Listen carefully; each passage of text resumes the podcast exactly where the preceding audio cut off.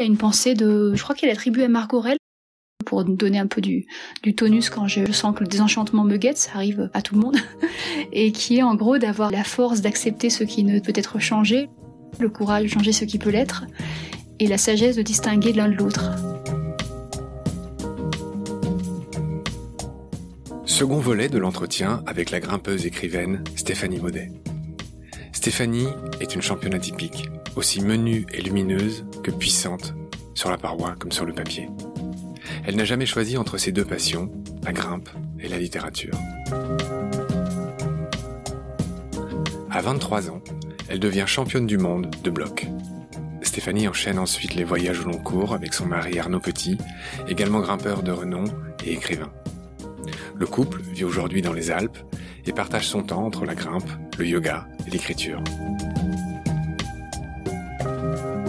Après la publication en 2016 de son premier livre, une autobiographie en forme d'essai philosophique intitulée Logiquement et magnifiquement à la verticale de soi, Stéphanie écrit en 2019 son premier roman, Habiter le monde. Rien que pour ce titre, elle méritait d'être invitée dans Baleine sous gravillon. Stéphanie Baudet, deuxième partie, suite et fin, c'est parti. Rebonjour Stéphanie.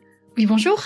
Voilà, on s'est déjà eu une fois. La dernière fois, je suis un peu tombé dans le piège de votre, euh, je sais pas comment appeler ça, ingénuité, euh, gentillesse. On avait fini par parler d'autres gens que vous-même, euh, notamment Sylvain Tesson, Marie Aliguet, enfin des gens formidables que vous avez la chance de côtoyer. Et donc cette fois-ci, je vais essayer de rester focalisé sur vous. Je rappelle qui vous êtes pour ceux qui vous connaîtraient pas encore. Vous êtes championne d'escalade, championne de 1999. Vous avez été très précoce, mais vous êtes aussi une écrivaine. Vous avez écrit deux merveilleux livres. Euh, le premier, c'est euh, à la verticale de soi en 2016 chez Paulsen. Vous avez écrit euh, plus récemment Habiter le monde, dont peut-être qu'on va commencer par parler de celui-ci aujourd'hui. Il est sorti en 2019. Racontez-moi ce que vous avez mis dans Habiter le monde. Qu'est-ce que ça raconte en quelques phrases? Alors, c'est pas très simple à résumer. Déjà, c'est, enfin, pour donner le contexte, c'est un livre que j'avais commencé à écrire avant la verticale de soi et que j'ai eu envie de terminer parce que j'avais commencé parfois souvent des, débuts de fiction, des romans qui n'aboutissaient pas par euh, par manque de confiance ou manque de simplement de temps. Parfois, on, on, se donne pas les moyens d'aller au bout de, de ce qu'on souhaite. Et là, cette fois-ci, je me suis dit allez, je vais terminer celui-là. J'avais envie d'une histoire assez tendre, même si elle commence mal. Elle commence mal parce qu'en fait, mon héroïne est une jeune femme éprise de nature de montagne, mais qui est avec un, alpiniste de très haut niveau, qui lui malheureusement va se tuer en montagne parce qu'il est dans la recherche perpétuelle de l'exploit, de l'extrême. Il, est dans une surenchère permanente en fait, dans la prise de risque et il sait plus trop s'arrêter, à tel point qu'il va finir par y rester. Et cette jeune femme après va se reconstruire elle attendait un enfant, donc elle va devoir élever cet enfant. Elle va se reconstituer une tribu euh, d'amis, euh, se retrouver en ville, qui est un environnement dont elle n'avait pas forcément l'habitude. Euh, ensuite, il y aura une prochaine histoire d'amour plus tard, mais ce dont j'avais envie aussi de parler dans ce roman, c'était par le biais de la fiction, d'évoquer des questionnements essentiels pour moi, qui sont notre rapport à qu'est-ce qu'habiter la Terre en fait, qu'est-ce qu'être au monde, pourquoi est-ce qu'on est là, quel est le, le sens un peu de nos vies, et, le héros, euh, enfin le deuxième héros, euh, après mon héroïne qui arrive dans l'histoire dans la deuxième partie, est quelqu'un qui se pose des questions sur l'écologie, sur... Euh, je me permets de dire que ce monsieur a un magnifique prénom, il s'appelle Marc. D'accord. je l'aime déjà, Marc. Pardonnez-moi. Alors, je sais pas s'il est très sympathique au départ. Euh, je suis un petit peu ironique. Architecte intérieur. voilà, architecte d'intérieur qui lui est passionné. Ben voilà, se passionne pour le décor, mais qui est incapable d'habiter. C'est quelqu'un qui passe son temps à investir des lieux pour les rendre vivants, les rendre agréables. Mais c'est quelqu'un qui est incapable de rester immobile, qui recherche toujours un ailleurs et qui espère toujours qu'ailleurs sera mieux que là où il est, quoi. Donc, il est en, quête perpétuelle et il se rend compte que ben, sa vie passe et puis qu'il a rien construit. Je veux pas être brutal ou inconvenant, mais je crois qu'il y a une petite inspiration euh, autobiographique. Votre personnage d'Émilie est lié euh, un événement de votre vie qui vous a marqué? C'est vrai que j'ai souhaité, j'ai donné euh, le prénom de ma petite sœur qui est décédée malheureusement à l'âge de 15 ans à mon héroïne. C'est un prénom que j'aime et puis peut-être par désir inconscient de prolonger sa propre vie. Oui, sans doute. D'accord. Il y a d'autres éléments de votre vie? Le frère d'Émilie s'appelle Guillaume et c'est mon frère. Donc, je me suis pas foulée pour les prénoms, on va dire. Mais c'est vrai que je pense qu'on écrit avec ce qu'on est. Donc, il y a évidemment des traits même de ma personnalité qu'on retrouve à la fois chez Émilie, mais aussi chez Marc ou dans d'autres personnages. Et je voulais aussi rendre hommage à, ces amitiés très fortes que j'ai avec certaines personnes qui ne sont pas du tout du milieu de l'escalade. Mais je pense notamment à une amie, mon amie Véronique, qui a le cœur sur la main, qui est extrêmement généreux et qui aime l'Afrique. J'ai un des personnages qui s'appelle Fatou, qui est une, dame malienne. Et j'ai voulu euh, rendre hommage aussi à cette, à cette amie très ouverte sur les autres qui accueille tout le monde. Et je pense aussi à ma belle-mère qui accueille parfois des migrants chez elle. Et donc j'ai voulu aller au-delà de mon milieu de sortir de mon milieu de grimpeur pour aller vers des gens différents qui tendent de la main qui sont aptes à vivre ensemble ce qui n'est pas forcément toujours mon cas d'ailleurs parce que je suis assez sauvage. J'avais envie de créer euh, une histoire de tendresse. Alors parfois ça peut sembler un peu fleur bleue mais je me demandais aussi si on fait forcément de la mauvaise euh, littérature avec des bons sentiments mais je crois qu'on a quand même besoin par moment dans notre monde qui est quand même dur, sans en nier les difficultés et, les tragédies, de choses qui nous élèvent aussi euh, au sens euh, intérieurement, quoi, qui nous permettent de nous fortifier, parce que même si le monde est parfois sombre, j'avais envie que mes personnages inspirent une forme de confiance euh, en la vie. quoi. D'accord, j'entends bien. On va laisser les gens découvrir ce livre merveilleux. Pas dire merveilleux, j'ai l'impression d'être un petit peu trop euh, conciliant avec vous, euh, chère Stéphanie. C'est très gentil, très aimable. en plus, on est aux confins bah, de mon sujet les animaux, la nature. Donc on va quand même y, revenir, mais c'était impensable de ne pas parler de votre livre. Hein. C'est un grand, euh, un énorme aspect de votre vie finalement ces livres que vous écrivez. Vous êtes vraiment sur deux jambes. Vous avez une jambe escalade et puis l'autre jambe, c'est la littérature, celle que vous lisez et puis aussi celle que vous produisez. Alors Exemple type de mes vieilles notes, euh, je sais plus à quoi c'est connecté, mais je vous dis une phrase que j'ai notée. Vous avez parlé dans je ne sais quelle euh, interview que j'ai lu de vous d'une amie qui était hospitalisée à la salle pétrière. Alors je crois que c'est l'histoire du Covid. J'ai noté les oiseaux s'entendent chanter. Je sais pas du tout à, ça. à quoi ça se réfère. Donc, vous voyez, c'est complètement idiot, mais je vous fais quand même rebondir là-dessus. C'était cette amie qui constatait simplement euh, le silence neuf qui régnait dans la ville pendant le confinement et elle me dit les oiseaux s'entendent enfin chanter entre eux parce qu'on sait à quel point le chant pour les oiseaux est une manière de marquer leur territoire, de trouver un partenaire, la capacité de s'entendre pour les animaux. J'étais notamment marquée par cette phrase parce que je suis en train de travailler sur un petit projet d'écriture sur le silence, mais le beau silence, le silence vivant, bruissant, qui pour moi représente le chant du monde et qui finit par s'éteindre sous le vacarme des hommes. Et, c'est vrai que ce temps de confinement a été pour certains en ville une révélation, une possibilité d'entendre une vie autre que la vie mécanique euh, des êtres humains, quoi. C'était ça. Je trouvais ça très beau de sa part, alors qu'elle était voilà pas en forme, euh, de s'attacher comme ça à, ces choses minuscules euh, qui permettent de se relier à, d'autres sources de vie que la sienne propre en fait et de retrouver même confiance dans ces moments difficiles grâce à, un oiseau sur une branche. J'avais encore ma grand-mère euh, qui a 102 ans hier au téléphone qui est en maison de retraite depuis peu parce qu'elle s'est cassé le fémur et elle était émerveillée d'être à hauteur des arbres, de pouvoir voir des oiseaux. Donc je trouve que d'être capable de capter qu'autour de nous il y a des choses, des espèces avec lesquelles on cohabite, qui sont des espèces compagnes, comme dirait la philosophe Donna Haraway, et je pense aussi en parlant de cela à Baptiste Morisot et à son livre formidable qui s'appelle Manière d'être vivant, où on sent qu'on n'est pas étanche vis-à-vis des espèces animales, on est vraiment relié à, tout ça et, les interdépendances sont multiples. Et de se sentir relié à toutes ces interdépendances nous rend encore plus riches et puis plus humbles aussi parce qu'on sait qu'on dépend des autres. Je voulais juste vous demander qui est Baptiste Morisot, on en a déjà parlé, vous et moi. C'est un philosophe euh, et pisteur de loups dont j'ai découvert euh, avec vraiment émerveillement les, livres. Et c'est vraiment quelqu'un, je crois qu'il est passé devant la grande librairie récemment, et c'est quelqu'un qui est absolument euh, formidable, voilà, parce qu'il permet de réintroduire une, une pensée autre sur, enfin il n'est pas le seul, Philippe Descola ou des gens l'ont fait avant bien sûr, je crois qu'il est même son élève, mais de, réfléchir même dans les, par exemple dans les relations entre les loups entre eux, à cette éthologie, comment l'éthologie, cette discipline qui consiste à observer le comportement des animaux, peut nous inspirer, nous, peut-être dans nos négociations, parce qu'on est quand même des mammifères, et on est peut-être, euh, on est différents, mais comment aussi finalement euh, communiquer avec ces espèces, même si elles ne parlent pas, elles ont des choses à nous dire sans doute, et on a des choses à, leur dire parce qu'on doit vivre ensemble. J'ai été vraiment émerveillée par ce livre parce qu'il m'a vraiment fait comprendre que ben, je descendais d'une éponge en fait. voilà, il prend l'exemple de l'éponge, de cette déconnexion qu'ont les humains aujourd'hui, les hommes modernes, Euh, dans le simple fait d'appeler nature nature, par exemple, c'est ce concept qui a été inventé et qui nous a déconnectés du vivant, en fait, dont on fait partie. Ah oui, c'est euh, drôle ce que vous dites, euh, parce que j'ai fait une mini-série philo avec un auteur qui s'appelle Gilles Verviche, et qui est pop philosophe, c'est-à-dire c'est quelqu'un qui utilise la pop culture pour faire passer des concepts de philo, il est prof aussi, et il a dit exactement la même chose, c'est-à-dire qu'il a, il a dit que c'était assez anthropocentrique que de scinder, enfin de dire que d'un côté il y a les hommes et puis de l'autre il y a la nature et que la nature c'est tout ce qui produit mais qui n'est pas l'homme. Je vous invite à écouter ces épisodes qui ont été mis en ligne en septembre. Un énorme parallélisme entre ce qu'on est en train de dire maintenant et ce que m'a raconté Gilles la dernière fois. D'accord, ah bah très bien, je vais découvrir ça avec plaisir. Je referme la petite parenthèse. Chère Stéphanie, vous avez encore réussi à me glisser entre les doigts, c'est-à-dire que vous avez encore réussi à me parler de manière fascinante de quelqu'un d'autre que vous, donc je reviens vers vous, c'est de ma faute, hein, je vous ai tendu une perche.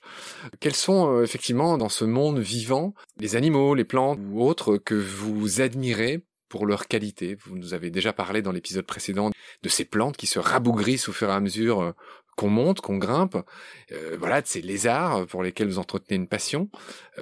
Quelles sont les autres qualités que vous admirez justement chez ce qui n'est pas l'homme et qui est pourtant vivant? Oh ben, je crois que c'est une source d'émerveillement euh, perpétuel. Alors j'ai du mal à citer, je, vais parler des pins larichou en Corse, mais je pense aussi à ces autres pins. Je vous parlais des, vieux genévriers, euh, des genévriers, je crois c'est de Phénicie qu'on trouve euh, dans le Verdon. Je pense aussi aux genévriers turifères, c'est une espèce endémique du côté de l'Atlas, qui sont des genévriers très anciens. Je crois qu'il y en a qui peuvent avoir 2500 ans, dont les écorces sont absolument fascinantes. On croirait des, des arbres pétrifiés tellement ils sont, ils sont anciens et vivent dans des pierriers. C'est absolument incroyable de les voir. Malheureusement, ils sont parfois décimés par les coups de hache des berbères qui ont besoin de trouver du bois de chauffage et on les comprend bien parce que c'est dur dans ces montagnes de, de trouver bah, de quoi se chauffer, de quoi s'alimenter parce que le bois est utilisé à la fois pour la nourriture et, et pour le chauffage. Et voilà donc il y a plein de choses. Après récemment, je me suis intéressée davantage aux fleurs, à la botanique. J'adore les joubarbes, vous savez, ces, ces petits artichauts qu'on trouve euh, en montagne qui fleurissent de différentes façons. Et plus récemment, ma maman m'a fait remarquer que le millepertuis, qui est un, une plante très jolie, une fleur euh, qui produit des étoiles jaunes et qui permet de donner cette huile euh, qui est assez apaisante à la fois pour des coups de soleil. Je crois que le millepertuis c'est un peu comme la valériane, ce sont des plantes euh, qui sont calmantes pour l'homme. Et en fait, ma mère m'a montré une feuille de millepertuis qu'elle a élevée vers la lumière et j'ai vu ces spores tout petits. Dans une feuille de millepertuis, on aperçoit mille trous parce que millepertuis ça veut dire mille trous, le pertuis étant le trou ou, en fructuosité et on aperçoit plein de sortes de petits trous et puis en fait c'est ce qui contient l'huile je trouve chaque fois qu'il y a quelque chose de fantastique quand on prend euh, le temps de regarder, ça peut être avec une loupe ou simplement avec ses yeux, de se baisser dans un carré de près. On peut passer du temps à découvrir des choses fantastiques, quoi. Donc il y a plein de choses chaque jour, je fais des petites rencontres comme ça minuscules qui me passionnent tout autant que les grandes aventures. On a compris que vous étiez d'une immense humilité, que vous aviez une immense volonté aussi, et on voit bien que vous êtes extrêmement contemplative de la nature, du vivant. Enfin, je crois que si on devait vous résumer en trois adjectifs, il y aurait contemplatif dedans. On est d'accord. Ben c'est ça. J'ai pensé d'ailleurs le confinement parce que j'ai eu la chance de vivre euh, un confinement heureux, c'est-à-dire que petite maison avec jardin, colline à proximité. Donc c'était un privilège euh, assez incroyable comparé à des gens qui ont vécu deux mois dans 30 mètres carrés. Donc on n'est pas tous logés à la même enseigne, mais pour moi ça a été vraiment une chance d'observer jour après jour le bourgeonnement. J'adore le faire chaque année, mais là euh, la lente éclosion des fleurs ou au contraire l'espèce de d'épanouissement rapide rapide euh, au premier jour de chaleur de, de ce que j'avais planté ou de ce que j'observais euh, chaque jour. Je me rappelle avec émerveillement des premières fleurs de pêcher, euh, voilà, qui sont arrivées même un peu trop tôt parce qu'après la gelée est arrivée, mais ça c'est une autre histoire. Mais tout ça me, voilà, me passionne beaucoup. Et d'ailleurs j'aime beaucoup aussi le jardinage, mais pas au sens où le jardinage actif, mais vraiment de me dire qu'est-ce que c'est que posséder une parcelle de terre? J'ai la chance d'avoir 1500 mètres carrés de terrain, mais je me sens pas du tout propriétaire de ce petit arpent de terre. J'ai plutôt envie de l'adapter et d'encourager d'autres espèces à venir y séjourner. Parfois, je me mets en colère face à mes voisins euh, qui passent la tondeuse à la première poussée euh, d'herbe et je me dis mais quel dommage ou qui coupe, qui élague dès le mois d'avril alors que c'est le moment des nichés pour les oiseaux, le moment de la nidification. Et je me dis voilà arriver à, prendre conscience qu'on n'est pas seul en fait, à la fois en termes de bruit, en termes de pollution sonore qu'on inflige comme ça à d'autres espèces et puis à nos voisins, mais aussi comment faire que la terre soit plus habitable à notre petite mesure Alors ça paraît idyllique. Moi, je me dis, c'est une aiguille dans une botte de paille, ce que je fais à mon petit niveau dans mon petit jardin avec mes petits hôtels à insectes et autres. Mais c'est cette vigilance, cette attention à plus petit que soi. Je pense que tout part de là, en fait. Arriver à nous relier à nouveau aux espèces qui nous entourent, ça ne peut commencer que par des gestes minuscules comme cela. Ce que vous racontez me fait beaucoup penser à un autre épisode, une autre interview que j'ai faite d'un de mes meilleurs amis pour le coup, euh, qui s'appelle PO et qui a fait partie euh, à assez haut niveau du mouvement des colibris que vous devez sans doute connaître. Mm. Bien sûr. J'allais dire, la punchline des colibris, c'est que chacun doit faire sa part, et c'est quelque chose que vous semblez avoir parfaitement compris. Euh, on a tous besoin de faire notre part, avec nos déchets, c'est ça, moi je suis une grande admiratrice de Pierre Rabhi depuis très longtemps, puis j'ai eu la chance de grandir dans une famille de gens sensibles à la nature et déjà écologistes de, longue date, donc sans doute que ça m'a sensibilisé très jeune à, à ces questions-là. Mais je crois que voilà, quand on, entend des gens euh, se plaindre ou attendre des instances euh, suprêmes que quelque chose se produise ou que les entreprises évoluent, il faut peut-être faire le mouvement inverse. Il faut peut-être commencer par se dire moi, en tant qu'individu, si j'arrête de consommer euh, de la viande industrielle, si j'arrête euh, d'acheter des vêtements neufs, ce qu'on appelle la fast fashion, qui pollue finalement des, des, rivières entières en Chine, si je change mon mode de consommation, forcément, les entreprises et les gouvernements vont s'adapter. Donc je crois profondément, comme Pierre Rabhi, comme euh, Cyril Dion, comme plein d'autres aujourd'hui, Pablo Servigne et autres, à la convergence des consciences et à la conversion individuelle. Vous l'avez bien dit dans cette émission euh, que vous êtes passé, la fameuse grande librairie, c'était très intéressant. Vous avez dit cette phrase que j'ai trouvée magnifique. Le portable n'augmente pas l'être, c'est le retour à la simplicité qui nous grandit. C'était une émission dans laquelle euh, il y avait différentes personnes et, et je me souviens, je crois que c'était Joël de Ronet, qui par ailleurs est quelqu'un d'admirable, qui avait une fascination comme ça euh, pour la science, pour le progrès en effet, il faut quand même que je dise parce que vous, vous n'allez pas le dire, vous êtes tellement euh, euh, bienveillante. Mais il y a eu une petite passe d'armes à fleuret moucheté entre vous et Joël de René. Et justement, j'ai noté sur mes notes que vous l'aviez mouché entre guillemets. Enfin, c'est vrai qu'il y avait une petite opposition entre votre simplicité, votre retour à la simplicité, et son espèce de croyance en un avenir technologico. J'ai beaucoup d'admiration moi pour sa vitalité, pour sa. C'est quand même quelqu'un de fantastiquement optimiste qui a 80 et quelques années continue de faire du surf. Je trouve que c'est une belle personne réellement. Ensuite, je suis, en revanche, je suis beaucoup plus réservée sur le côté, euh, voilà, transhumanisme, euh, possibilité pour nous les hommes d'être augmentés par les machines. Moi, je n'y crois pas du tout, pas une seconde. D'une part, parce que cette augmentation qu'on appelle l'augmentation de l'homme, déjà, elle n'est pas accessible à tous. Et pour moi, quelque chose, une technologie qui n'est pas accessible ou, viable ou durable pour tous, pour nous, 6 milliards ou 7 milliards d'êtres, ça, pour moi, ça n'a pas de poids. Et surtout que ces technologies, finalement, on s'en rend compte, ce confort qu'on a grâce à nos portables, grâce à nos, smartphones, nous empêche en fait, enfin nous nous coupe de notre environnement de plus en plus. On n'est plus capable de s'orienter dans la nature, on n'est plus capable de lire une carte ou de se. Les urbains sont très très déconnectés de la nature et malheureusement la technologie participe de ce mouvement.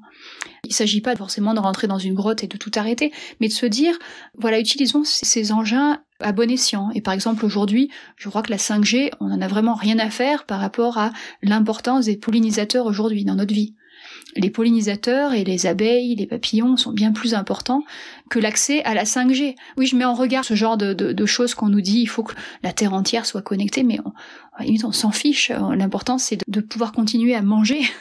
et tout ce travail gratuit que font, bah, je pensais aux pollinisateurs, de tout ce, travail euh, que la nature produit gratuitement, euh, malheureusement, et qui est mis en danger et menacé, est bien plus important à préserver que l'acquisition de nouvelles technologies qui vont nous permettre de télécharger une série Netflix en 4 secondes. Voilà. Parfois, ma colère, elle vient un petit peu de là. On l'a bien entendu. Alors, je crois que je suis en train de faire la pire interview de ma vie du point de vue de la suite dans les idées, hein. mais euh, tout près de, effectivement de cette passe d'armes que j'avais relevée avec Joël de René sur un thème que vous avez parfaitement résumé. J'avais noté cette jolie phrase. Alors pour le coup, je crois que c'est lui qui l'avait dite euh, et qui pour le coup euh, vous concerne beaucoup, je trouve. donc ça dit tout ce qui monte converge. Et ça serait euh, Théard de Chardin qui aurait dit ça. Mm. Ça vous parle? C'est beau, oui, je trouve que c'est beau. Euh, c'est l'idée d'une pyramide. Alors Théard de Chardin, peut-être il y avait cette idée aussi d'un sacré, d'un divin euh, qui arrive à cette unité. En fait, cette convergence, pour moi, c'est plutôt l'unité intérieure. Tout ce qui monte, pour moi, permet, enfin l'élévation en tout cas au sens physique. J'espère en tout cas qu'elle permet une forme d'élévation intérieure Alors parfois c'est pas le cas, hein. parfois on, se, on ronchonne et on n'est pas content forcément et on a du mal et c'est dur.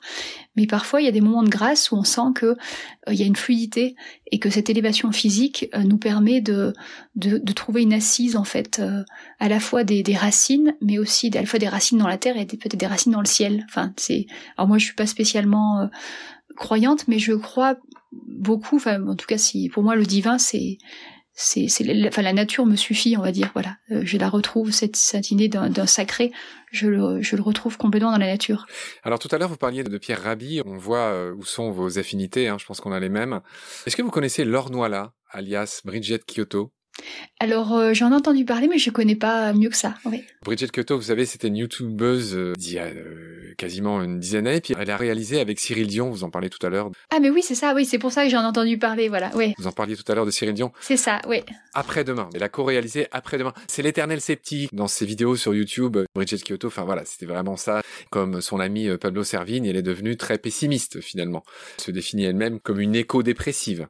Enfin bref, je vous parle d'elle parce qu'elle est aussi passée dans Baleine sous elle m'a même fait la gentillesse d'essuyer les plâtres. Je crois que c'était ma toute première interview. Et euh, j'aborde un sujet délicat. Elle a choisi de ne pas avoir d'enfant. Laure. Oui. Et je vous retourne cette question. Je sais même pas si vous en avez d'ailleurs. Alors, je n'en ai pas, non.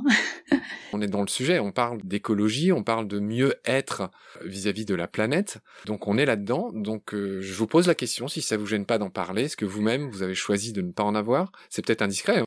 Non, j'en parle euh, un petit peu dans la verticale dessous. Je consacre un petit chapitre à la fin du livre euh, à ce sujet. Moi, c'est un petit peu plus compliqué. Je crois que c'est mon corps qui a fait le choix de ne pas en avoir. Nous n'avons pas pu en avoir pas souhaité en fait aller faire des procréations euh, assistées ou des choses comme ça parce qu'on s'est dit tiens la nature fait qu'on n'en a pas et, et finalement aujourd'hui je me dis mais quel bonheur de ne pas en avoir. Alors je vais peut-être choquer des gens parce que souvent on dit mais quel bonheur les enfants. Et moi j'adore les enfants j'adore mes neveux mes nièces mais je suis absolument ravie euh, de voilà à 44 ans de vivre ma vie sans enfants. C'est vraiment un véritable épanouissement. On peut créer de différentes manières voilà. Et pour moi, je qui suis assez solitaire, qui ai besoin de temps euh, à la fois pour lire, pour écrire, pour faire des choses qui m'intéressent, je, suis heureuse vraiment de ne pas avoir d'enfants.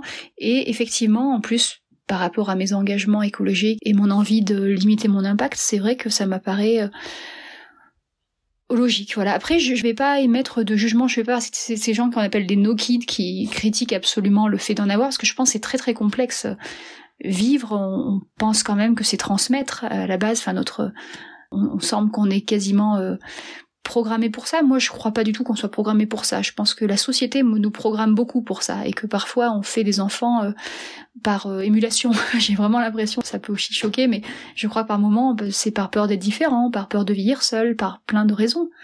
Mais je crois que prendre conscience de qu'on peut transmettre autrement, qu'on peut qu'on est aussi nombreux. Moi, je trouve qu'on est, très nombreux sur la planète, donc je suis vraiment heureuse de ne pas ajouter un être à, tout ce monde-là. Mais en revanche, euh, voilà, j'ai des amis qui ont des enfants encore récemment et je, me réjouis pour eux parce que si c'est un sens important à donner leur vie, tant mieux. Mais c'est vrai quand je vois des familles de 4, 5 enfants aujourd'hui, je me dis, c'est vrai, là je me dis quelle absurdité. J'avoue que je le pense profondément. D'accord. Euh, alors vous avez parlé de Noki tout à l'heure. Euh, effectivement, Laure en avait parlé. Hein. C'est les GINK, Green Inclination No Kid. Voilà, c'est ça, tout à fait, oui. L'heure tourne, malheureusement, hein, je, vous garderai des heures. Vous avez d'autres choses à faire. Je voudrais, pour finir, que vous me parliez de vos sources d'inspiration, quelles qu'elles soient, artistiques en général, lecture, film, peinture, ce que vous voulez, en gardant quand même en tête ce tropisme, on va mm. dire, de monde vivant. Les sources sont assez variées. Il y a la littérature, mais pas au sens euh, le roman euh, moderne, par exemple, ou contemporain, me passionne pas plus que ça. J'aime bien les essais philosophiques, euh, accessibles quand même, parce que je suis pas non plus philosophe et j'ai besoin de choses qui soient compréhensibles. Donc, les essais de vulgarisation philosophique m'intéressent beaucoup. J'aime beaucoup la poésie. J'ai vraiment un grand besoin de poésie parce que je trouve que c'est dans dans le poème qu'on trouve euh, l'expression un peu condensée. C'est comme un concentré de vie et je suis je suis passionnée par exemple par la poésie euh, chinoise ancienne ou, japonaise. On parle beaucoup des haïkus aujourd'hui, mais c'est vraiment cette brièveté, cette euh, condensation en quelques en quelques syllabes qui est très belle. Et cet attachement à la nature chez les poètes, euh, notamment de l'époque Tang, les lettrés chinois. J'imagine que vous êtes une fan absolue d'Emily Dickinson. Je sais pas pourquoi. Alors, c'est vrai que j'aime beaucoup Emily Dickinson. j'aime beaucoup aussi le récit euh, qu'a fait Christian Bobin sur la vie d'Emily Dickinson. Il s'appelle La Dame Blanche, où il parle de cette femme repliée euh, dans ce silence que j'imagine blanc, parce qu'elle était toujours vécue de blanc. Donc, je sais pas pourquoi j'imagine un silence blanc, bruissant d'ailes de papillons et de et de petites délicatesses qu'elle, euh, de lettres qu'elle écrivait aux personnes qu'elle aime.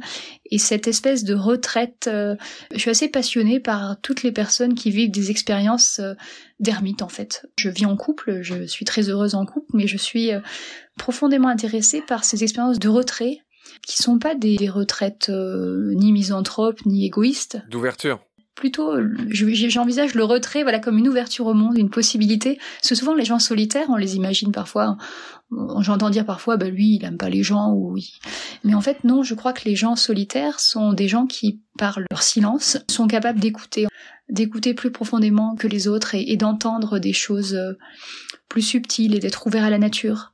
Et je me sens moi beaucoup plus proche de ces gens solitaires et ouverts au monde euh, autre que le monde humain que qu'aux humanistes euh, qui ne voilà qui parlent que d'une culture humaine, que de, de, monuments, que de choses, que d'art purement humain quoi. Moi je j'aimerais bien je, je, je rêverais d'une édification d'une d'une culture, soit une culture de la nature, quoi, qu'une sorte de, enfin c'est une antithèse quasiment, mais que, mais on y arrive maintenant. Je crois que de plus en plus des jeunes générations s'intéressent à, à cette diversité. Je pense notamment à une amie qui fait une licence, là, une jeune amie qui fait une licence du côté de Marseille, qui mêle des sciences économiques avec de l'histoire de l'art, avec de la philosophie, avec de la biologie. Et je crois qu'on a de plus en plus besoin d'établir des passerelles entre les disciplines et que rien n'était étanche. Voilà, après, là, je suis un peu sortie du sujet. Et puis, je lis beaucoup aussi d'ouvrages euh, qui ont trait aux animaux, à la, à la botanique. Euh. Stéphanie, vous allez me permettre de vous citer Lao Tse. Oui. Euh, je suis ravi. C'est la première fois que je vais le citer dans, dans Baleine sous gravillon. Alors, Lao Tse a dit une phrase dans laquelle vous allez vous reconnaître. Lao Tse a dit, ceux qui savent ne parlent pas, ceux qui parlent Oui, elle est très belle. elle est assez radicale cette phrase avec cette belle citation effectivement. Mais je suis très attirée aussi par ces philosophies orientales parce qu'il y a une sagesse en fait qu'on ne trouve pas forcément dans la philosophie conceptuelle euh, européenne mais qu'on est en train de redécouvrir parce que finalement si on est si attirés tous par ces philosophies orientales par euh, on est attiré parfois à tort parce que le, bouddhisme n'est pas tellement plus rose que le christianisme dans les rites dans le côté dogmatique en réalité mais quand même il y a une pensée il y a une, philosophie qui se rapproche de, qui se rapproche de l'essentiel de la vie, je trouve. Et puis parfois, il suffit de faire le détour par l'Orient pour retrouver des belles choses aussi dans, dans les évangiles. Mais, mais voilà, moi dans la Bible, il y a des choses qui me gênent directement sur la création, sur la nécessité de, de soumettre les poissons, les oiseaux, la nature euh, à, à l'homme en fait. C'est vrai qu'il y a des choses qui me choquent, alors que dans certaines euh, traditions orientales, non, je pense notamment au taoïsme, où je me sens, je sais pas pourquoi je me sens très proche de cette, euh, cette philosophie de vie-là, où euh, on sent qu'on fait partie, qu'on est un, atome au cœur du monde, quoi, qu'on fait partie d'un tout, qu'on est vraiment en lien. Et, je suis très sensible à ça, à, ce que l'homme soit pas au sommet de la pyramide et soit un être, évidemment, qui a des qualités exceptionnelles, mais qui soit un être parmi les autres. Oui, et puis la grandeur, c'est aussi justement de savoir faire de la place aux autres, euh, quels qu'ils soient. Voilà, c'est ça, oui. Mais bon, vous prêchez un convaincu hein, de toute façon, donc je crains que ceux qui nous écoutent sont aussi convaincus. Donc voilà, je pense que ça ne sert à rien ce qu'on fait, chère Stéphanie. ok, bah, j'arrive au bout de mes fameuses euh, trois euh, pages de notes un petit peu foutraque et pas forcément dans, dans, le bon ordre. Est-ce que vous-même vous aviez fini de m'énoncer ce qui vous inspire en termes de voilà de bouquins, mais pourquoi pas de films ou même de documentaires ou de personnes, que sais-je Alors ben, les documentaires, j'ai évidemment beaucoup aimé euh, les documentaires ben, dont vous avez, on avait parlé, Cyril Dion et, ses expériences. Par exemple, je pense à cette ferme en permaculture aux États-Unis, dont il a filmé l'évolution et comment réenrichir les sols. Et ça, c'est des problématiques qui me plaisent beaucoup. J'aime beaucoup aussi. J'ai une amie euh, qui s'appelle Muriel Barra qui a fait une petite série de films sur euh, un autre chemin. Je crois que ça s'appelle un autre chemin et dans lesquels en fait elle va à la rencontre de personnes qui ont choisi des modes de vie alternatifs ou marginaux. Et c'est, je crois qu'il y a quatre épisodes et c'est très très beau. Ça donne envie, en tout cas, de toujours d'aller à l'essentiel, de se dire euh, comment euh, comment prendre une, sorte de chemin de traverse, mais assez direct pour arriver à, ce qu'on souhaite profondément et, arriver à, sortir des compromis un peu foireux qu'on fait dans nos vies pour euh, pour se faire une vie, se créer une vie qui soit en cohérence avec ses convictions. D'accord. Alors j'en viens à la question la plus égocentrique, voire narcissique que je vous pose, tout simplement. J'aime beaucoup le titre de mon podcast, c'est pas très modeste, Baleine sous gravillon. Mhm. je voudrais savoir en tant qu'auteur ce que vous en pensez, et vous pouvez très bien ne rien en penser, je vous rassure tout de suite. Mais je voudrais savoir ce que ça vous évoque par rapport aux problématiques que j'aborde et que vous commencez à connaître. Voilà, qu'est-ce que ça vous inspire, Baleine sous gravillon? Ça m'a fait penser, moi, à la baleine hibou de Nicolas Bouvier, qui est un auteur que j'adore. Je sais pas, parce qu'il y avait baleine, c'était aussi bête que ça. hein. Moi, ça me fait penser, je sais pas du tout ce que vous avez voulu dire, mais moi, ça me fait penser un peu au microcosme et au macrocosme, en fait. Simplement aux choses minuscules et puis aux choses euh, plus grandes, euh, plus monumentales qui, traversent le, monde, quoi. Mais après, je sais pas du tout ce que vous avez voulu dire, mais moi, ça me fait penser un petit peu à ça, quoi. En fait, c'est votre message principal, c'est-à-dire que la beauté, euh, elle est partout dès qu'on se donne la peine de regarder. Sous le moindre petit gravillon, C'est ça, il y a une baleine d'enrichissement potentiel. c'est ça, ben oui. C'est ce que veut dire mon titre. D'accord, ben Voilà. j'étais pas trop trop loin alors. Comme vous le savez très bien, vous qui écrivez des bouquins, euh, il n'y a pas de vérité. Mon titre, euh, il est interprété par chacun Bien sûr, euh, oui. à, la, à la sauce de chacun. Bien sûr. Moi, c'est ce que j'y ai mis. D'autres, ils voient autre chose. Je pose la question à tous mes invités et ce qui me... C'est amusant d'avoir les réponses. m'intéresse, Voilà. c'est voilà, c'est la variété des réponses et la vôtre, bah, il y aura eu un truc très oriental finalement, qui est très taoïste, le microcosme et le macrocosme. Votre réponse n'est ni bonne ni mauvaise, elle, elle est tout simplement. Et voilà. Et donc là-dessus, euh, bah, je pense que j'ai euh, fini. J'ai peur d'avoir oublié quelque chose. J'aurais aimé finir sur une autre phrase de Lao Tzu, mais j'ai, je crois que j'ai épuisé mon stock de euh, de proverbes. Vous, vous m'offririez un mot ou un proverbe que vous aimez beaucoup ou une expression pour finir?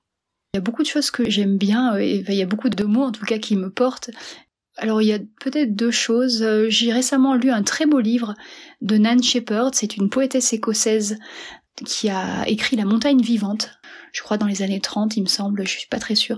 Et à la fin du livre, elle écrit, euh, je crois, enfin de mémoire, que c'est au moment où elle avait cru passer, enfin elle avait cru passer beaucoup de temps à regarder qu'elle a compris qu'elle ne commençait qu'à voir c'est tout ce temps en fait passé à voilà regarder, à contempler, on se rend compte qu'on ne commence qu'à comprendre une, une toute petite infime partie de, de la réalité.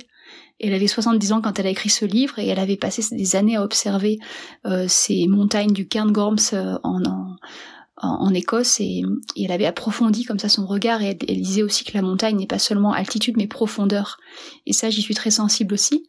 Et après il y a une pensée de, je crois qu'elle attribue à Marc moi qui me plaît beaucoup et que je me donne, enfin que je me dis un peu pour donner un peu du, du tonus quand je, je sens que le désenchantement me guette, ça arrive à tout le monde, et qui est en gros d'avoir la force d'accepter ce qui ne peut être changé, le courage de changer ce qui peut l'être, et la sagesse de distinguer l'un de l'autre.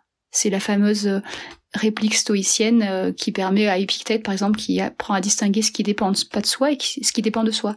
Ce sur quoi on a de l'action, du pouvoir, et ce qui ne dépend pas de nous et qu'il faut accepter tel qu'il est. Et accueillir même. Il faut définitivement, Stéphanie, je vous renvoie vraiment, je pense que ça va beaucoup vous intéresser ce que dit Gilles Verviche dans l'épisode, dans la mini-série Philo de Baleine sous Gravillon. Là, il y a plusieurs convergences. Quand vous aurez le temps, je vous y renvoie. Très bien, avec plaisir. Juste préciser pour ceux qui nous écoutent que Marc Aurèle, c'est un cas assez unique hein, dans l'histoire du monde. C'était un empereur romain qui était aussi philosophe. C'est ça. Et il est Mm. un, un philosophe d'une furieuse modernité, puisqu'on réédite beaucoup ces petits euh, aphorismes euh, sous forme de petits livres, effectivement. Et, Ouais. et vous en êtes la preuve. euh, Vous, Stéphanie Baudet, vous vous trouvez euh, à boire dans ce qu'a écrit Marc Aurèle, qui était encore une fois curieusement un empereur philosophe, ce qui, ce qui est quand même assez rare. Voilà, et ben sur Marc Aurèle, je pense que j'ai fini mes questions. Je pense qu'on a fini ce deuxième épisode. Merci beaucoup de tout ce temps que vous m'avez accordé. Ça fait euh, un ou deux mois que je vous cours après et vous êtes sans arrêt en train de grimper ou en train de rendre visite à vos proches, ce que je comprends parfaitement. On est en été 2020 là au moment où on se parle et donc je comprends bien. Voilà, je, je vous souhaite un, un bel été, une bonne fin d'été. Eh bien, écoutez, merci, et puis très bel été à vous aussi. Au revoir Stéphanie. Au revoir.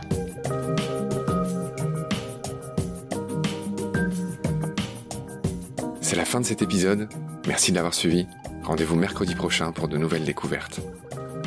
Merci de partager le lien du podcast Baleine sous Gravillon et de vous abonner si vous avez aimé. Des étoiles et des commentaires sont les bienvenus si vous voulez m'aider. Vos critiques, conseils, suggestions et idées, pourquoi pas les contacts, sont aussi les bienvenus sur la page Facebook de Baleine sous Gravillon que j'alimente et consulte tous les jours. D'ici là, prenez soin de vous et de ce qu'il y a autour de vous. Merci à bientôt.